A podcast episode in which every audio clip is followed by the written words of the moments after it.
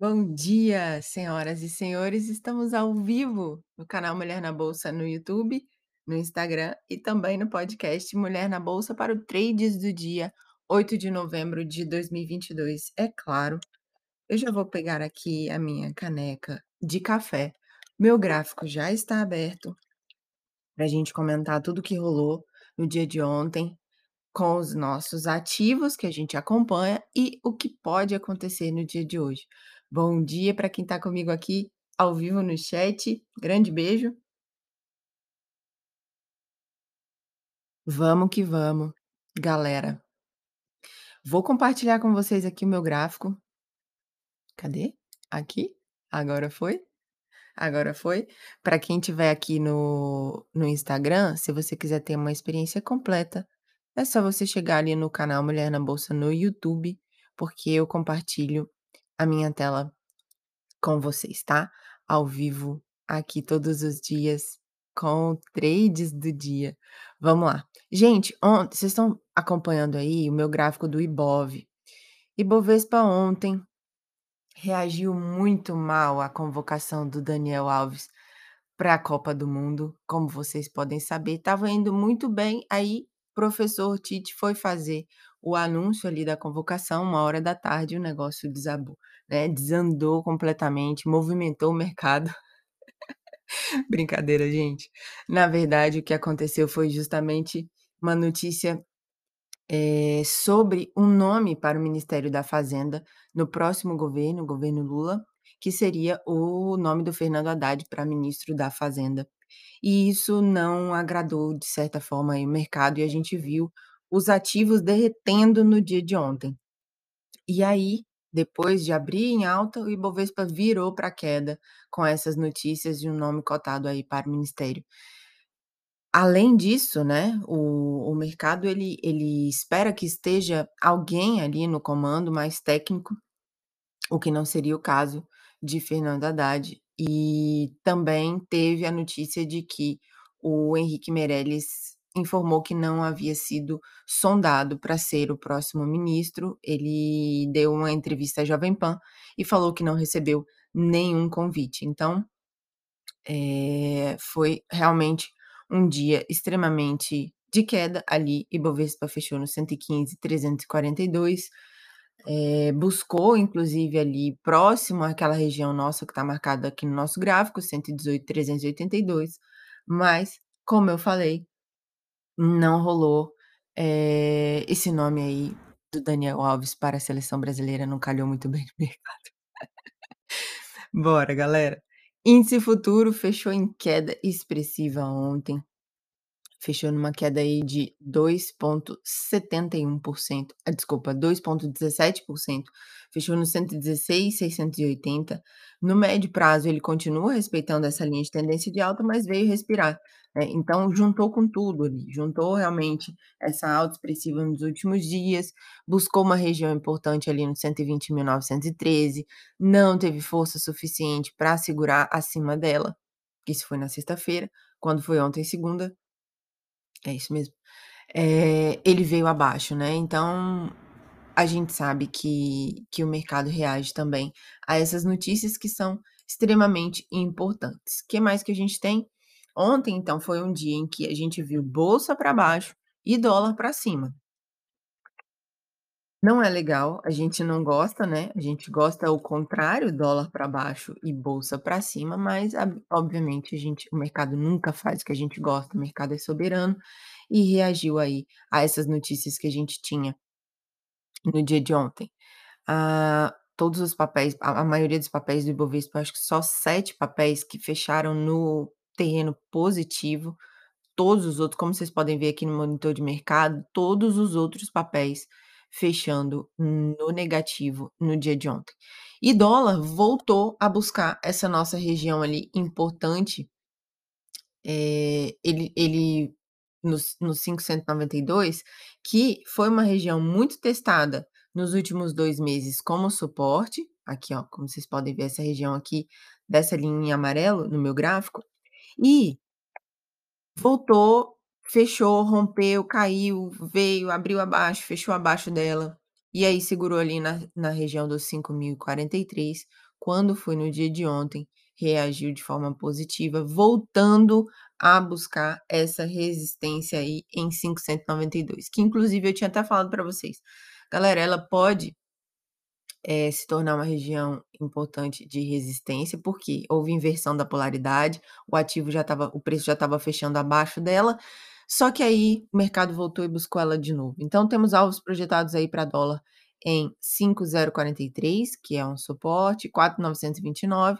e resistências aqui em 5.252 e 5.306. Essas esses são os nossos alvos projetados aí para dólar. Se você quiser acompanhar todas essas marcações, eu te convido a conhecer o site Mulher na Bolsa, que tem aqui, ó, trades do dia de forma escrita, então você pode pegar essas informações e colocar aí, projetar no seu gráfico também. Além disso, a gente tá na no site do investing.com e no portal acionista todos os dias com as nossas análises. Bom, vamos dar um giro pelo mundo pra gente ver como foi, como vai estar, como está agora, né, nessa manhã. Hã, cadê aqui? Eh, principais índices acionários. Deixa eu falar um pouquinho para vocês, hoje, dia 8 de novembro de 2022, o mercado mundial está esperando aí as eleições de meio mandato do Congresso nos Estados Unidos. Então os republicanos são os favoritos para conquistar a maioria na câmara, nessas eleições, e o Senado ainda é um um ponto de interrogação, tá. E esses os republicanos podem usar essa maioria em qualquer uma das câmaras para barrar a agenda do presidente democrata Joe Biden. Então essa essa é uma probabilidade muito alta inclusive, e isso o que aconteceria, né, tiraria ali da reta alguns tipos de aumentos de impostos ou qualquer outro grande gasto do governo, nesse período inflacionário, e que poderia dar inclusive até mais gás aí para inflação. Então Vamos que vamos. Vamos olhar os principais índices acionários. Ontem inclusive o S&P futuro ele fechou até no no no no positivo aqui, ó, buscando inclusive uma região importante ali que a gente tinha marcado no nosso gráfico. Dow Jones fechou em alta de 1,31, S&P em alta de 0,96 e Nasdaq numa alta de 0,85%. Foi tudo para cima. Enquanto isso, agora no momento lá na Europa, como é que tá? Meu aqui ó, índice de referência alemão, o DAX numa alta de 0,37, francês CAC 40 uma leve alta de 0,02 e Eurostoxx 0,32.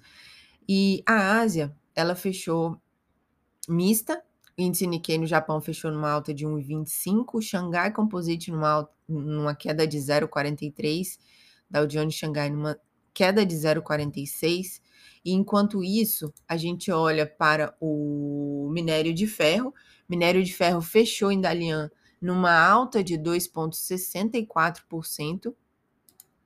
Os petróleos estão ali cadê os petróleos gente? Meu Deus, sumiu. Cadê petróleo? Tá bom, vamos pegar aqui, compartilhar a tela e buscar o petróleo. Enquanto isso, EWZ, a gente viu ontem uma queda também muito expressiva do EWZ.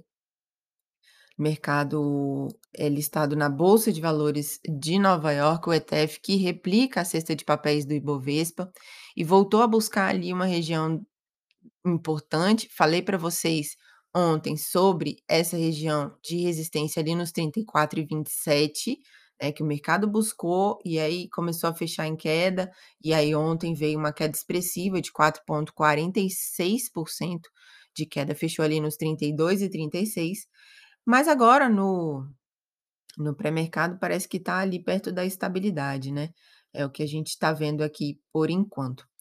Vamos olhar aqui. Petróleos. Ali ó, 91,22 o petróleo do tipo WTI e 97,70 o petróleo do tipo Brent. Não, desculpa, 97,57 o petróleo do tipo Brent, que é a referência para a Petrobras. Agora vamos olhar Bitcoin que durante, eh, essa sessão aí de ontem para hoje, né, que ela aqui no nosso na nossa plataforma, ela ela se inicia às 21h. Encerra e começa a nova sessão. Bitcoin, uma queda expressiva desde ontem. Ontem caiu aí 1,57% e hoje já está caindo 4,31%. E olha que interessante, né, ah, o corpo ali da vela, obviamente que ela não fechou ainda, mas o corpo dela está segurando ali nessa região importante dos 19.000, que a gente projeta aqui já tem algum tempo, tá? 19.699. Próximos alvos projetados para Bitcoin, eu tenho aí 19.203, 19.038 e 18.495. Para cima, temos ali a região dos 20.829 e dos 21.391, onde, onde ele veio, inclusive, no final da semana passada, buscar essa região importante. Obviamente que não teve força suficiente para romper essa região e aí voltou a cair aqui para esses níveis. Vamos, estamos, né, próximos ali do caixotinho de novo. É, mostrei para vocês aqui há alguns dias, né, essa região aqui do caixotinho que ficava entre os 19,38 e os 19,699. Ficava ali sambando entre essa região, deixava até um pavio aqui para baixo, depois um pavio para cima, mas voltava aqui nessa região e agora ele está voltando para ali também de novo, tá, galera? Bitcoin e tem IFR ali na casa dos 44 e tem OBV para baixo da média de 10, o que é um sinal de que a força ali da, da tendência de baixa. Bom, o que mais que a gente tem para hoje? É... Tem uma notícia importante, uma notícia boa, e notícia boa a gente compartilha. A parcela da população em extrema pobreza no Brasil em 2020 foi a menor desde 1981. Isso aí é, é, são dados produzidos pelo Banco Mundial. Então, foi o, o, o país da América Latina que apresentou a maior redução na taxa. Isso é muito importante para a gente. E em 2019, 5,3% da população vivia em extrema pobreza, e no ano seguinte a taxa caiu para 1,95, que foi 2020. Então, um cenário aí que a gente é, acredita que, que é interessante né, para o Brasil nesse momento. Galera, agenda econômica, eu acho que hoje a principal notícia e o principal fator no meio é justamente as eleições de meio mandato para o Congresso. E na China tem o CPI de outubro, mas vai sair à noite. Então, quando a gente está dormindo, a China libera esses dados. Tem estoque de petróleo da semana também, mas é aftermarket aí, 18h30, então não deve balançar muita coisa, não. Bom, desejo a vocês então um excelente dia, ótimos trades. Bom ter vocês por aqui e até amanhã. Até amanhã, se Deus quiser. Grande beijo, fui!